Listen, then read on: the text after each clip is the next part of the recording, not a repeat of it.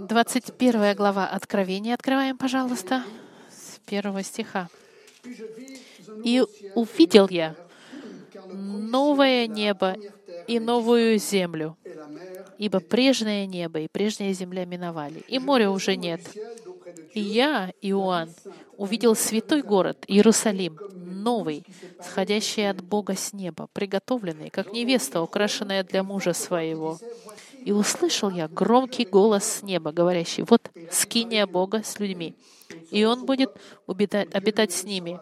Они будут Его народом, и сам Бог с ними будет Богом. И отрет Бог всякую слезу с очей их, и смерти не будет уже, ни плача, ни вопля, ни болезни уже не будет, ибо прежнее прошло. И сказал сидящий на престоле, вот, творю все новое. И говорит мне, напиши, ибо слова эти истины и верны. И сказал мне, совершилось, я есть Альфа и Омега, начало и конец. Жаждущему дам даром от источника воды живой. Побеждающий наследует все, и я буду ему Богом, и он будет мне сыном. Боязливых же и неверных, и скверных, и убийц, и блудников, и чародеев, и идолослужителей, и всех лжецов, участь в озере, горящим огнем и серой. Это смерть вторая.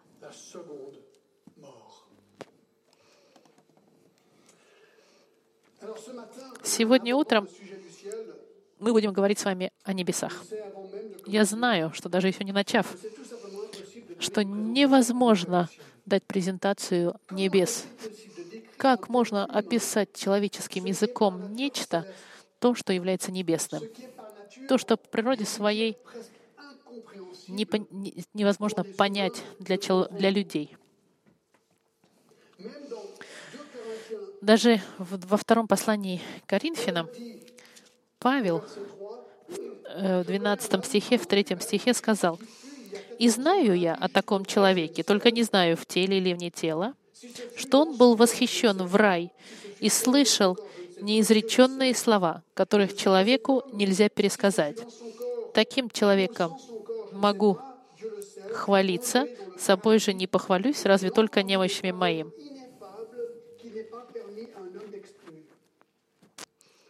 И знаю человека во Христе, который 14 лет тому назад, в теле не знаю, вне тела не знаю, восхищен был до третьего неба. Павел был вознесен на небо каким-то образом, но даже описать не может. Я, конечно, не был как Павел в раю. У меня впечатление, что моя работа сегодня еще сложнее. Сказав это, знайте, что Библия — это Слово Божье, и она безошибочна. И я полностью в мире с информацией, которую Бог мне дал о небесах. Нет никаких ошибок. Он нам не дал слишком информации много, и слишком мало тоже нам не дал. Бог посчитал в своем слове правильным дать только то, что нам нужно знать для того, чтобы мы были удовлетворены. Это меня укрепляет. Мне не нужно все знать. Сказав это, сегодня и в следующие два воскресенья я сделаю, попытаюсь лучше сделать, чтобы мы с вами хорошенечко изучили то, что мы можем узнать о небесах. Надо знать, что люди всех времен и народов всегда думали о небесах и желали туда попасть. Послушайте, в жизни так много страданий и болей, что люди всегда жаждали радости райской. Люди всегда чувствовали себя чужеземцами на земле. Как в послании к евреям в 11 главе 13 стихе написано, что все они умерли в вере, не получив обетований, а только видели онные и радовались и говорили о себе, что они странники и пришельцы на земле. Они верили в Бога, зная, что они проходят временно через, не, через землю, глаза же их были всегда направлены на небеса. Давид говорит, что а, Давид в Псалме, когда размышлял с третьим о небесах, сказал, «Кто мне на небе, кроме Тебя?» Друзья мои, когда мы думаем о небесах, послушайте, в послании к Колоссянам Павел Отто говорит, «И так, если вы воскресли во Христе, то ищите горнего, имеется в виду небесного, где Христос одесную Бога, о горнем помышляйте, а не земном». Вы это как бы заповедь. Будьте аккуратны, христиане, иначе ты слишком будешь привязан к земле. Он говорит, ты воскрес со Христом, и значит, думай о небесном, о Христовом. Почему? Почему я должен думать о, небес, о небесном? Большое количество причин есть. Например, в первом послании к Иоанну, 2 глава, 12, 17 стих говорит, «И мир описывается как проходящий». Смотрите, как Иоанн описывает мир. Три а, очень просто. Мирская сторона, похоть плоти, похоть глаз, глаз и похоть гордыни. Я называю это э, по-французски 3F, фи, фрик, фирте, девочки, деньги, гордыня. Вот как он описывает мир. В послании к Иоанну он описывает, и мир проходит, и похоть его, а исполняющий волю Божью пребывает вовек. Он говорит, вещи эти пройдут. Другая причина, по которой мы должны думать о небесах, потому что в 20... В, в, в Откровении мы видели, что Он видел Господа на небесах. Иисус говорит в Матфеи, молитесь, наш Отец, сущий на небесах. Отец на небесах. Каждый раз, когда вы молитесь Отцу, вы молитесь Ему, который на небесах. В седьмой главе Деяний, в 55 стихе, текст. Мне нравится этот. Когда Стефана сейчас убивают, он мученик. Стефан же, будучи исполнен Духа Святого, воззрел на небо, увидел славу Божью и Иисуса, стоящего одесную Бога. Мы видим Отец и Сын там. В послании от Луки мы знаем, что ангелы там, все умершие во Христе находятся на небесах. Там, где мы получим наше вознаграждение в соответствии с Откровением. От Матфея, 5 глава, 12 стих. «Радуйтесь и веселитесь, ибо велика награда ваша на небесах».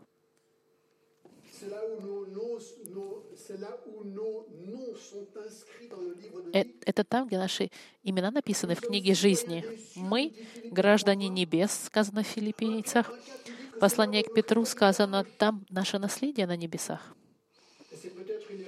И именно поэтому может быть причина, что Соломон в седьмой главе Экклесиаста написал известный очень стих. Экклесиаст, седьмая глава. Седьмая глава, второй стих. «Лучше ходить в дом плача об умершем, нежели ходить в дом пира, ибо таков конец всякого человека, и живой приложит это к своему сердцу». Когда вы идете на похороны, ты думаешь о небесном. И для христиан мы говорим, вау, мы знаем, куда мы идем. А для нехристианина это ужасно идти на, на похороны. И он говорит, иди часто на, на, на похороны, потому что это заставит тебя задуматься о жизни после смерти. И слово «небеса» очень интересно. Оно используется больше 180 раз в Библии. Слово в иврите «шамаин» или «уранус», откуда идет название планеты Уран, описывает то, что находится в высоте. Некоторые говорят, что во втором послании к Коринфянам Павел говорит, что он был вознесен на третье небеса, и они говорят, что значит у нас три неба? Нет и да. Да, есть три неба, но я объясню вам. Это э, небо — это атмосфера. Первое небо — это воздух, который мы дышим, атмосфера, где летают птицы. Второе небо — это там, где находится планета, это космос, пространство, ага, где космические корабли летают. Это второе. И третье небо, третье небеса — это там, где проживает Господь и Его ангелы, и, воз, и умершие святые. Когда он говорит «три небеса», на самом деле имеется в виду всего одно небо, где живет Господь. Библия описывает несколькими разными словами небо. Мы видели небеса, новое небо и новая земля. В Откровении они называют это раем или храм Господень, небесная гора Сион, Царство Небесное в Тимофее, свыше дом Отца, проживание на небесах или перед троном. Он перечисляет различные, различные названия имен. Или Новый Иерусалим, как называлось небо, рай. Но текст, где лучше всего описывается текст, это наш сегодняшний текст, 21 глава Откровения. Вот что я хотела вам сказать. Когда люди пытаются себе представить небеса, может быть, вы тоже находитесь в этом случае, люди часто говорят, и, скорее всего, они под воздействием искусства, это говорят, мы, наверное, будем парить на небесах, летать. Мы будем все время там летать. И, возможно, вы говорите, и, наверное, там маленькие вот эти купидончики, такие маленькие купидончики с луками и стрелами летают на небе.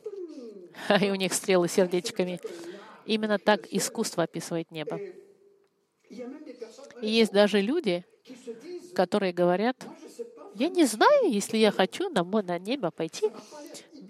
Не очень это интересно, потому что чем я там буду заниматься в течение всей вечности, летая вверху? У вас была такая мысль? У меня была. Но некоторые, почти им кажется, что там им будет скучно. Слушайте, если это ваше понимание небес, знайте, что ничего более не библейского, чем описание неба таким образом. И это мы с вами увидим сегодня. Сегодня мы посмотрим то, что Библия говорит. Шесть первых характеристик захватывающих новых, новой земли и нового неба. В сегодняшнем тексте мы увидим шесть интересных характеристик. Первое. Первое — блестящее обнародование или, или открытие. 21 глава, 1 стих. «И увидел я новое небо и новую землю, ибо прежнее небо и прежняя земля миновали, и моря уже нет». Этот стих начинает «и увидел». Вот это слово «и» — это хронологическое объяснение того, что произошло, и следует за тем, за предыдущими э, событиями, которые мы видели до этого. Помните, мы начали семью годами великой скорби, потом сражение при Армагеддоне. Антихрист был заключен в огненное озеро, царство Господа тысячелетия э, настало и закончилось, царство, которое длилось тысячу лет. Потом было последнее сражение Гога и Магога, где все нераскаявшие были уничтожены огнем. Дальше мы видели, что дьявол был тоже заключен в озеро Огненное.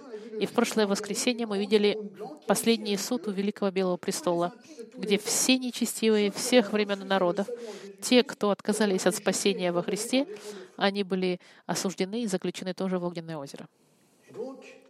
И сегодня это нас приводит к нашему сегодняшнему тексту сегодня. Новое небо и новая земля. Сразу же после Великого Белого престола. Вопрос. Почему Иоанн говорит, что новое небо и новую землю? А, друзья мои, пойдемте со мной во второе послание Петра. Мы подправимся во второе послание Петра, э, третья глава, десятый стих. Петр описывает конец времен. И он говорит, послушайте, что он говорит. «Придет же день Господень, как тать ночью, И тогда небеса с шумом придут. Стихии же, разгоревшись, разрушатся земля, и все дела на ней сгорят. Если так все это разрушится, то какими должно быть в святой жизни и благочестии вам? ожидающим и желающим пришествия Дня Божьего, в который воспламененные небеса разрушатся и разгоревшиеся стихии растают. Впрочем, мы, по обетованию Его, ожидаем нового неба и новой земли, на которых будет обитать праведность. Итак, сразу после суда Великого Белого престола наша земля и наше небо, первое и второе небо, как вы, если хотите, наша атмосфера, там, где летают птицы, наша Вселенная, все планеты, все галактики, все это будет полностью разрушено и уничтожено. Потому что в первом стихе Откровения мы видим, что он увидел новое небо и новую землю, ибо прежнее небо и прежняя земля миновали. Таким образом, Бог буквально уничтожит землю и небеса, которые мы знаем сегодня, и невероятным космическим изменением создаст новые небеса и новую землю. Послушайте, это очень важно, то, что я вам говорю. Это значит, что будет новое творение, новое небо, новая земля. И очень важно, это новое там, где человечество будет жить, искупленное человечество будет жить в присутствии Бога. Это, это не, не новая идея. Мы знаем, в Исаии он говорил, что я сотворю новое небо и новую землю. И дальше он скажет, прошлое мы даже не вспомним. В Исаии 66 главе он говорит, что будет новые небеса и новая земля, которую я сотворю опять. Во втором послании Петра мы только что с вами видели. В послании к евреям говорится о том же, о то же самое. Все, что нужно подчеркнуть, я об этом думал всю неделю. Это меня порадовало. Библия очень ясна и говорит нам, что будет новое творение, новая земля, настоящая земля, твердая, как наша, такая же реальная, как сегодняшняя земля, земля, планета, осязаемая в новой Вселенной, настоящей, где все верующие будут жить на этой новой земле с новыми физическими телами с новыми физическими телами. Помните, когда Иисус воскрес, у него было прославленное слово, и мы с такими телами будем жить на этой новой планете. Другая, другая планета, отличающаяся от такой, которую мы знаем сегодня. Я он только первую строку зачитал. Он говорит о новых небесах. Есть две возможности здесь. Это может быть либо то, что мы с вами читали в послании от Коринфянах, 12 главе, там, где находятся планеты и галактики, это возможность. Все заново будет воссоздано. Некоторые комментаторы думают, что Бог может и новые небеса, свой рай сотворить. Там, где творение, Гос... где место Бога будет тоже заново изменено и воссоздано. И некоторые говорят, может быть, даже и рай будет новый. Я не могу вам сказать стопроцентной гарантией. Все возможно. В какой-то степени это будет начало с нуля во всем. Посмотрите еще раз на первый стих в Откровении. Маленькая интересная деталь. И моря уже нет. Интересная деталь, потому что мир, море сейчас закрывает 70% поверхности Земли. Единственная вода, которая описана, это в 22 главе, когда описывается, что идет а, река воды, живой воды, водой жизни. чистая река воды жизни, светлая, как кристалл, исходящая от престола Бога и Агнца в 22 главе. Это вода, будет ли это вода физическая, H2, H2O, или это вода жизни духовная? То, что мы знаем точно, что не будет моря. И интересно, что если мы уберем море, это значит, что водный цикл, который у нас существует, не будет существовать. Помните, вода испаряется, опускается. Если нету моря, нету испарения, нету дождя, значит, тогда все меняется. Все будет отличаться от того, что, какой сейчас является Земля. Извиняюсь, если у вас лодки, будет сложно, шутит он. Ну, наверняка будет более чем интересно там заняться. Это не важно, что не будет воды, потому что наши прославленные тела не будут нуждаться в воде. Иисус, когда воскрес, Он пил и ел, но в этом у Него не было необходимости. У Него было духовное э, тело прославленное, которое не нуждалось в пище. Некоторые думают, что море может быть собой олицетворять зло, что значит на небесах не будет зла, потому что в 13 главе э, Антихрист выходил из моря. Э, это возможно. Но мы точно знаем, что зла не будет на небесах. Но я буквально думаю, что не будет моря, новое море, новое небо, новая земля, и нет необходимости в море. Это первая точка об, блестящее обнародование новых, новой земли, новых небес. Вторая точка — сверкающая столица новых небес и новой земли. Посмотрите во второй стих. «И я, Иоанн, увидел святой город Иерусалим, новый, сходящий от Бога с неба, приготовленный, как невеста, украшенная для мужа своего». Иоанн сейчас видит свое видение, и он говорит, что он видит город, называемый Новым Иерусалимом, спускающимся в своей славе с небес, чтобы являться частью нового творения, новой земли и новых небес. Кто сотворил этот город? Мы будем в следующий раз о нем много говорить. Посмотреть, например, в послании к Ревеям, может, я вам зачитаю, Авраам, например, написано, он ожидал города, имеющего основание, которого художник и строитель — Бог. Авраам уже в бытие говорил, что он ждал этот город, который сотвори... является Творцом Господь. Это значит, у Авраама была идея о каком-то небесном городе существующем.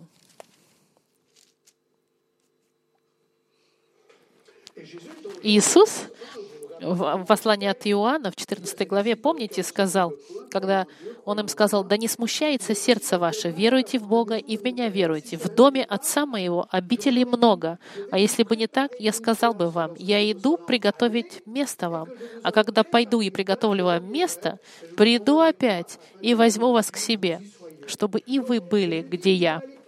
Иисус говорит, что Он приготовит им где-то место — в соответствии с Авраамом и, с открове... и в соответствии с откровением. Это в этом городе небесном, который называется Новый Иерусалим.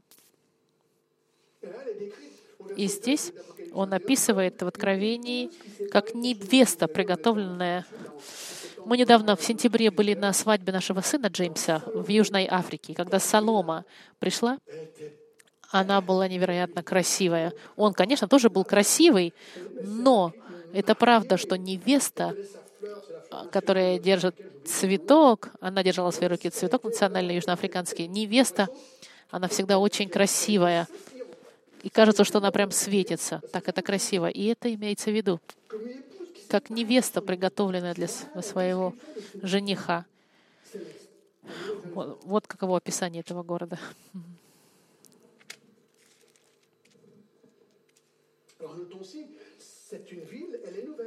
Этот город, он тоже новый, так же, как и небеса. Он ни на что не похож, совсем не похож на сегодняшний Иерусалим, потому что это новый город. Я не знаю, если вы были в Иерусалиме, это будет очень сильно отличаться.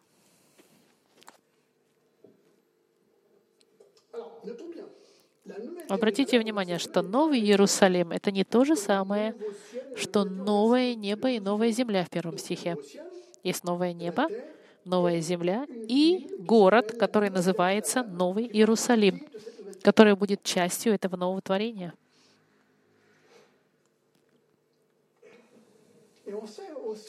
И мы знаем, что он отличается, потому что вы увидите в следующий раз, начиная с 9 стиха, описание города, там даже есть из, измерение дверей, стен, все описано в этом городе.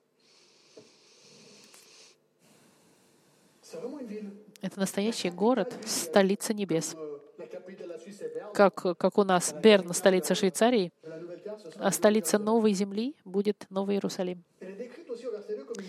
И она описана как город святой. Послушайте. Почему описывается как город святой? Потому что старинный Иерусалим это был является театром бесконечного количества сражений. Он залит кровью. Новый Иерусалим, он будет святой, потому что будет отсутствовать любой грех, потому что все жители этого Нового Иерусалима будут святые, все.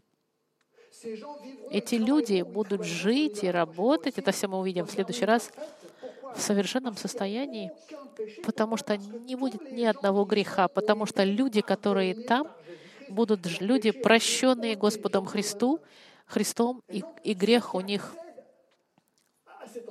э, оплачен.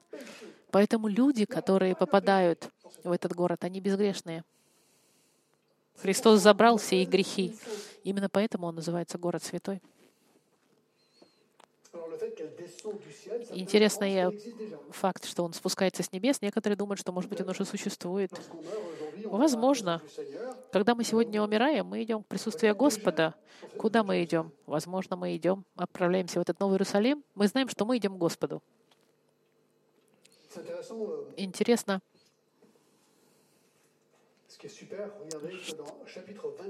во 22 главе, в третьем стихе написано, «И ничего уже не будет проклятого, но престол Бога и Агнца будет в нем». Это очень четко. Город, в котором будет престол Божий Иисус, Агнец Божий.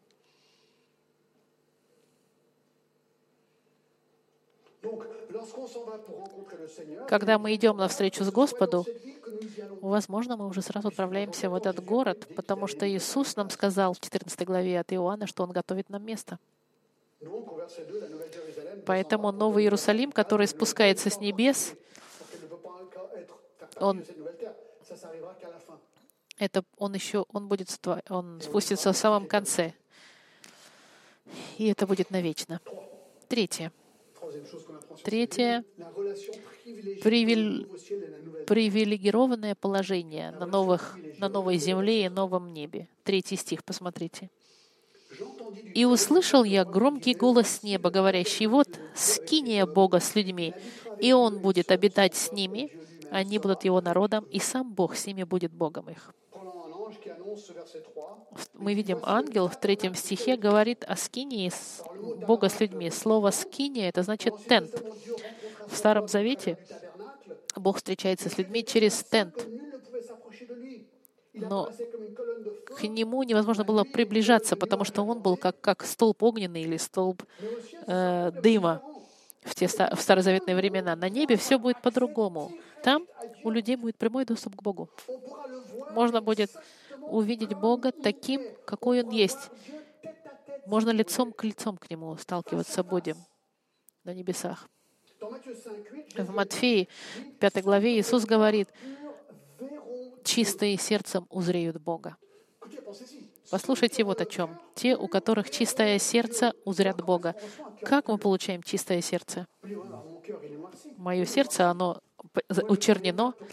Я ничего не могу сделать, чтобы очистить мое сердце. Я рожден во грехе, но Иисус, Он понес на себе грехи мира. И если Иисус мой Спаситель, мой грех, Он отмыт, и я могу встретиться с Богом лицом к лицу.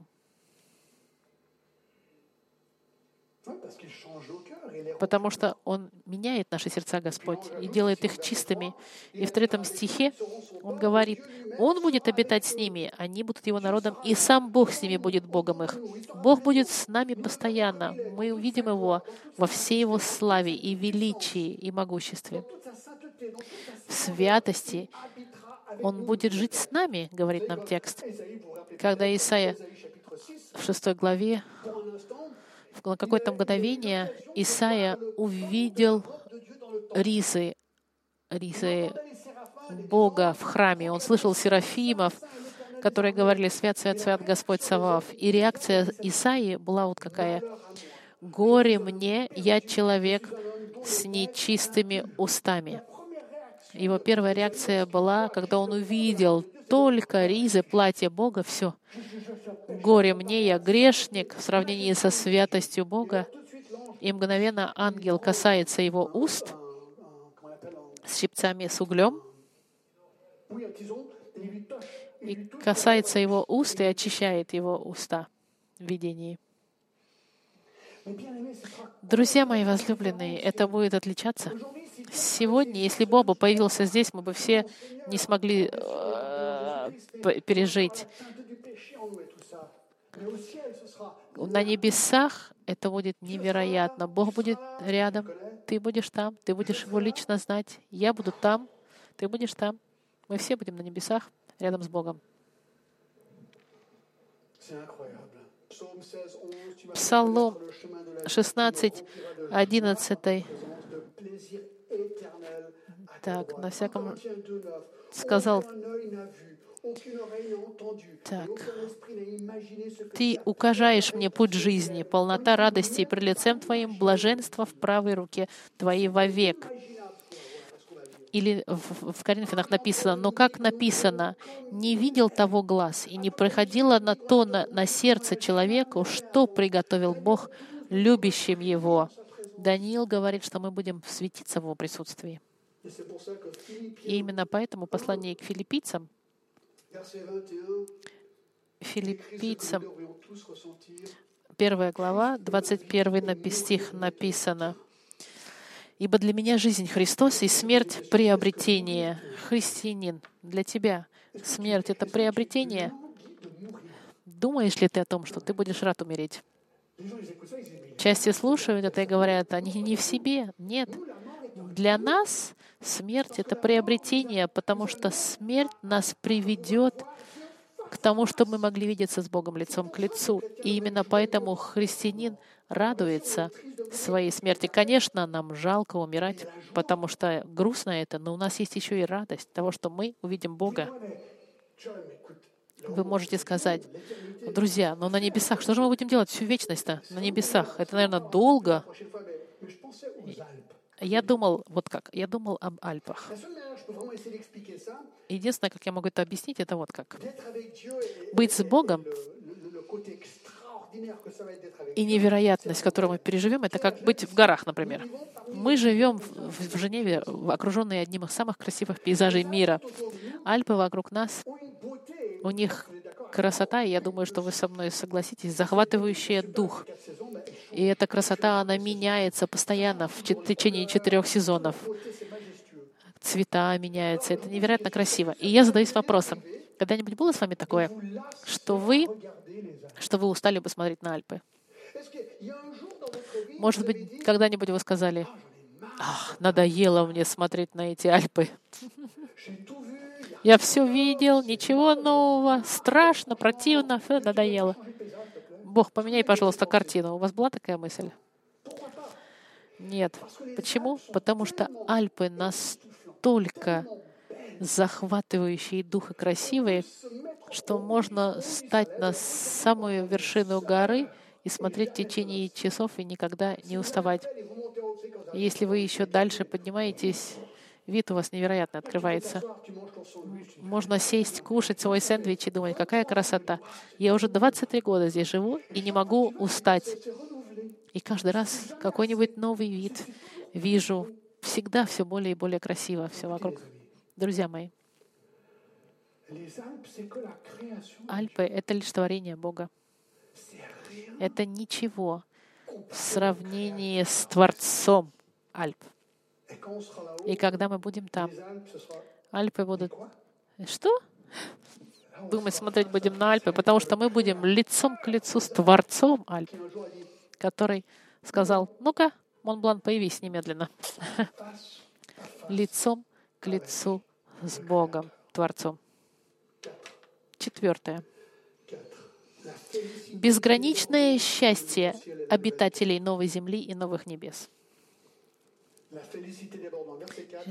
Четвертый стих. Четвертый стих. «И отрет Бог всякую слезу с очей и смерти не будет уже, ни плача, ни вопля, ни болезни уже не будет, ибо прежнее прошло. И сказал сидящий на престоле, вот твердо творю все новое.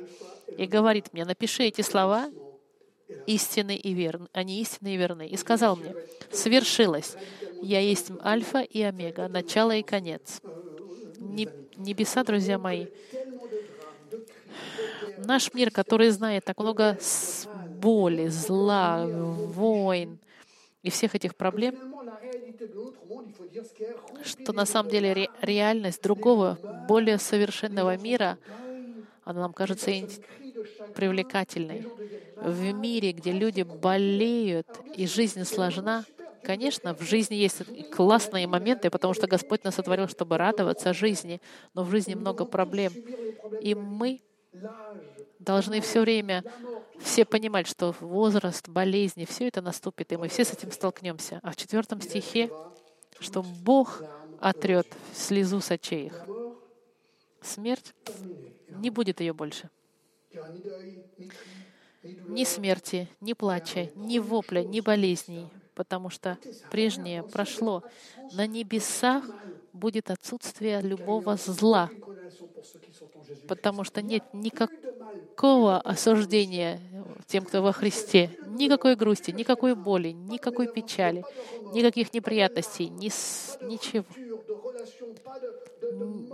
ни смерти, ни болезней, никаких проблем, ничего, ничего не будет на небесах этого.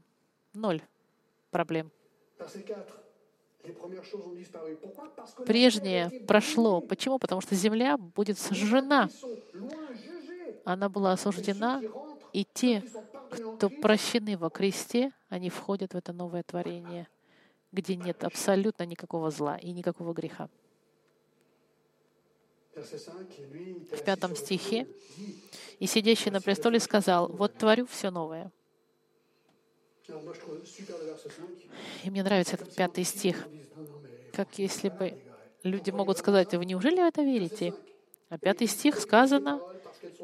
«Напиши, ибо слова эти истины и верны». Вы, христиане, веруете, верите в это? Да, да, вообще-то верим. Слова истины и верны. Au verset 6, il me dit, В шестом стихе и сказал мне, свершилось, я есть Альфа и Омега. Знаете, что интересно?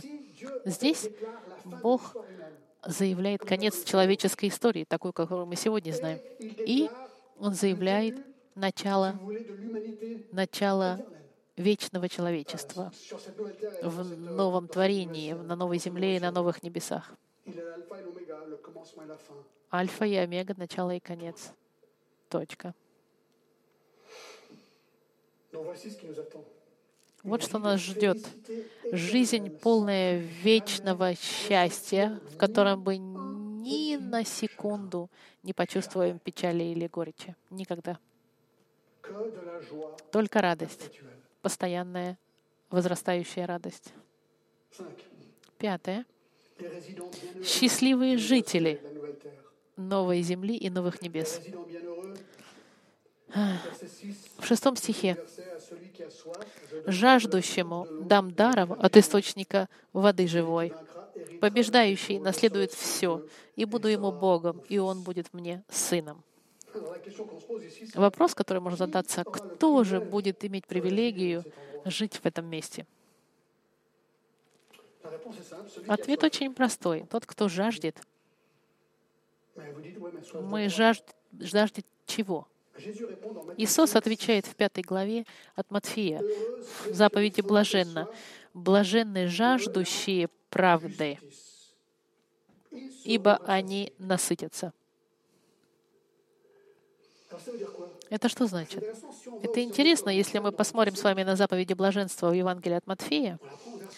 On apprend au verset 1. В первом стихе написано «Блаженны нищие духом, ибо их есть Царство Небесное». Что значит a brisé Это тот, кто раздавлен своим грехом, разбит и понимает свой грех. Блаженны плачущие, ибо они утеч- утешатся. Кто плачущие? Те, кто плачет из-за своих грехов. Блаженные кроткие, ибо они наследуют землю. Кто такие кроткие? Тот, кто-. Кроткий — это тот человек, который не тыкает руками в других грешников, а сам разбит над своим грехом. Три первых заповеди блаженства нам говорят о, о печали, которая у нас должна быть над нашим грехом. Поэтому условие попасть в небо это вот ваше чувство ненависти к своему греху. Блаженные поэтому становятся алчущие и жаждущие правды, те, которые говорят, так, мне надоел мой грех, я хочу правосудия и правды во Христе, прости мне мой грех.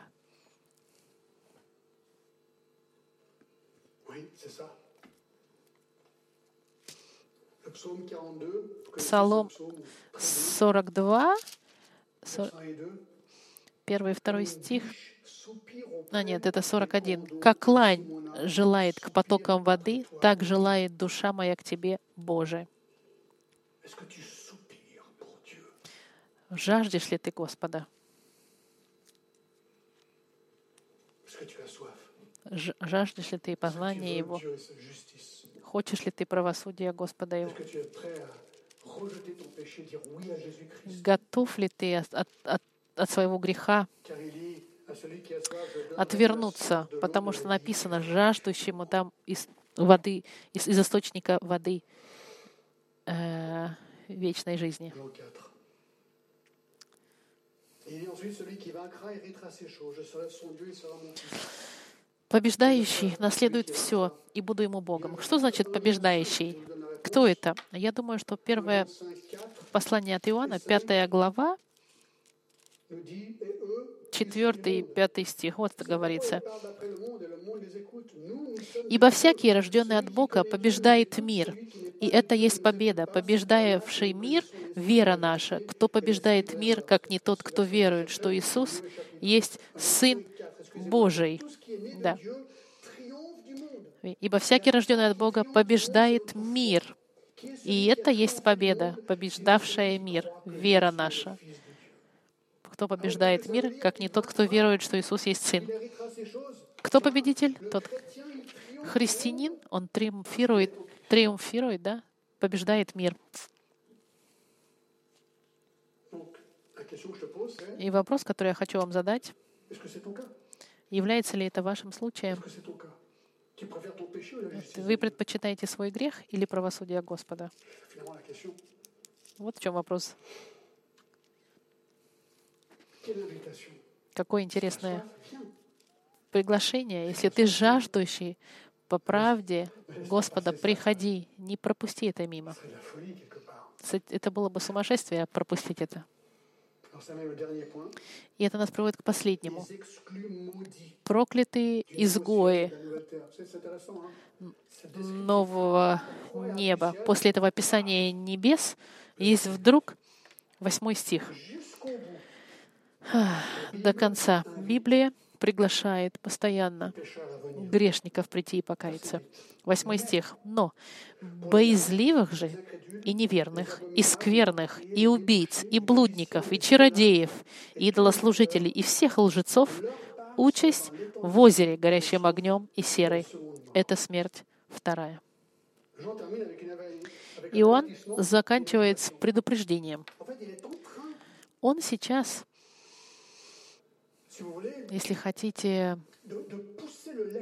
bilan personnel. толкает читателя на личный анализ. И я тоже вас сейчас подтолкну. Мы с вами сейчас, я вас толкну, чтобы вы задумались. Вот вопрос. Что сегодня характеризует твою жизнь? Вопрос, христианин ли ты или нет? Вот. И ответ будет, что характеризует твою жизнь, потому что плод твоей жизни, он докажет, ты христианин или нет. И я задам тебе несколько вопросов. Из этой, из, буквально из этих строк. Являешься ли ты боязливым? Странный вопрос. Что имеется в виду? Боишься ли ты то, что касается Господа и Христа? Хватает ли у тебя смелости говорить о Господе Христе? Или ты смущаешься? Может, тебе стыдно делиться и боишься, что люди о тебе подумают, если ты скажешь, что ты христианин, или если им скажешь, что ты ходишь в евангельскую церковь? Ты стесняешься ли этого? Если все это заставляет тебя бояться, тогда, может быть, этот знак, что ты, может быть, Бога не знаешь. Иисус сказал, тот, кто следует за мной, берет свой крест. Второй, являешься ли ты неверным, недоверяющим, недоверчивый в отношении Господа Иисуса Христа и Бога? Может быть, ты не можешь или не хочешь признаться, что тебе нужен Христос. И не хочешь признаваться, чтобы Христос пришел в твою жизнь и стал твоим Господом. Ты боишься попросить Его наполнить твою жизнь. Ты боишься Galates 2, 20, то, что написано в послании к Галатам, что если ты раскаешься в их- в своих грехах, вот что произойдет. Но, но уже не я живу, но живет во мне Христос. Ты боишься, говоришь, нет, нет, нет, я не хочу, я не хочу оставлять Христа в моей жизни и меняться, чтобы Он стал моим господином. Нет, я хочу контролировать сам свою жизнь. Я не хочу, чтобы кто-то вместо меня контролировал мою жизнь. Ну что ж, если это твой случай, задайся вопросом, христианин ли ты или нет. Если Иисус не является твоим Господом, тогда ты не можешь быть христианином. Третье. Живешь ли ты жизнь скверную? Quoi Это что такое скверное? Я посмотрю. Очень неприятную жизнь. Я задаюсь вопросом, жизнь твоя, красивая ли она со стороны? Являешься ты человеком приятным, чтобы жить с тобой или нет? Живешь ли ты только для себя или для других? Отвечаешь ли ты, споришь ты, злишься, недоволен? Ты скверный. Это если тебя характеризует, тогда вопрос, Христос живе- живет ли в тебе? Потому что если Христос твой господин, ты не можешь так себя вести. 4. Четвертое. Являешься ты блудником. Блудник. Hébreux 13, 4 nous dit ceci par rapport à В послании к евреям вот что написано. В послании к евреям, 13 глава, 4 стих. «Брак у всех да будет честен, и ложе непорочно. Блудников же и прелюбодеев, изменников, судит Бог». Например, твои сексуальные желания. Ограничиваешь ли ты себя? Я гов- а когда однажды был... Я как-то разговаривал с одним человеком, он говорит, я прям зависим от секса. И я с молодым парнем говорил, и он говорил, что он посещал сотни проституток, сотни. Вы скажете, это ужасно, я к таким не отношусь. Но, друг мой, интересно, в послании, послании к евреям написано, что в плане Господа сексуальность, она только для одной ситуации, для брака. Все, что вне брака, это блуд, блудство или блуд. Друзья мои, когда вы с кем-то, кто-то с кем-то спит, кто не является его мужем или его женой, знаете, что вы делаете? Вы воруете девственность этого человека, который принадлежит ему будущему супругу. Вы воруете то, что вам не принадлежит. Это воровство и блуд. И, блуд. И Бог сказал, что это Он судит. Даже порнография. Знаете, 31 a dit qu'il a dû faire un в Иоанне написано, что Он заключил пакт со своими глазами, чтобы не смотреть на женщин. Когда я позволяю себе, как сказать, кто-то смотрит на порнографию даже, делает, смотрит на то, что ему принадлежит ему. Псалом нам говорит, не ставьте перед глазами эти вещи. Это все часть блуда. Моя жизнь, ваша жизнь, является ли она, имеет она в себе эти элементы блуда? Тогда задайтесь вопросом, есть ли Господь в вашей жизни? Являешься ли ты чародеем? Чародей, конечно, с одной стороны, это форма спиритизма. Во второзаконии любой спиритизм э, запрещен. Но интересно, что греческое слово для, для чародеев — это фармако, как фармасия, как аптека. Он говорит здесь о наркотиках. Или даже не о наркотиках, а о субстанциях, которые спиритизм с одной стороны, а с другой стороны наркотики я многие годы использовал легкий наркотик. Jour pendant Я сигареты, вот что имеется в виду, я две, две пачки сигарет выкуривал в день. Это наркотик тоже. rencontrer Christ, И когда я пришел ко Христу, я понял, что мне не нужны эти сигареты, потому что во мне был Христос. C'est И вопрос, ты зависишь ли от каких-то субстанций choses. или к чему-то еще, что заменяет Господа Христа? С одной стороны, если ты скажешь «да», ты. Относишься к чародеям, фармако. Идолопоклонник ли ты? Задайся вопросом, что занимает первое место в твоей жизни? Бог ли занимает первое место в твоей жизни? Является ли Господь Христос на первом месте? Или это деньги, или инвестиции, или власть, или карьера, или семья? Есть ли вещи, которые узурпируют место Бога в твоей жизни? Мы должны, конечно, все работать, без этого невозможно, но сердце твое, оно стучит для кого? Если ты не можешь ответить, что это Иисус Христос, то тогда знаешь ли ты по-настоящему Господа Христа? И являешься ли ты обманщиком? Иисус, Он является 14. правдой. Послание от Иоанна. Христианин, он не обманывает, он всегда говорит правду. Mens, Если ты обманываешь, задайся вопросом, является ли Христос твоим Господом. Здесь очень это все радикально.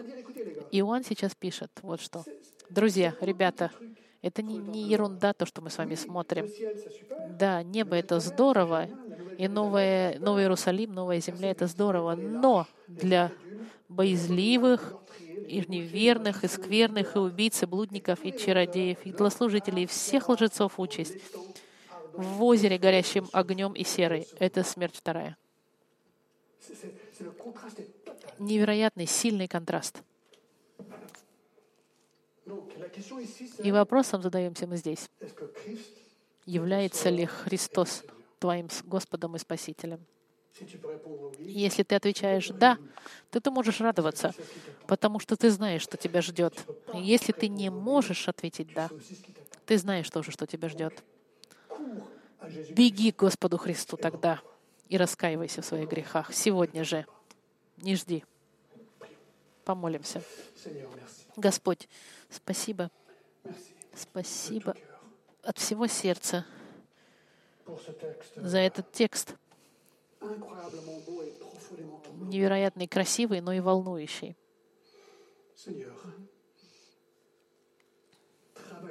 Проработай, Господь, в каждом из нас. Прошу Тебя именем Христа. Аминь.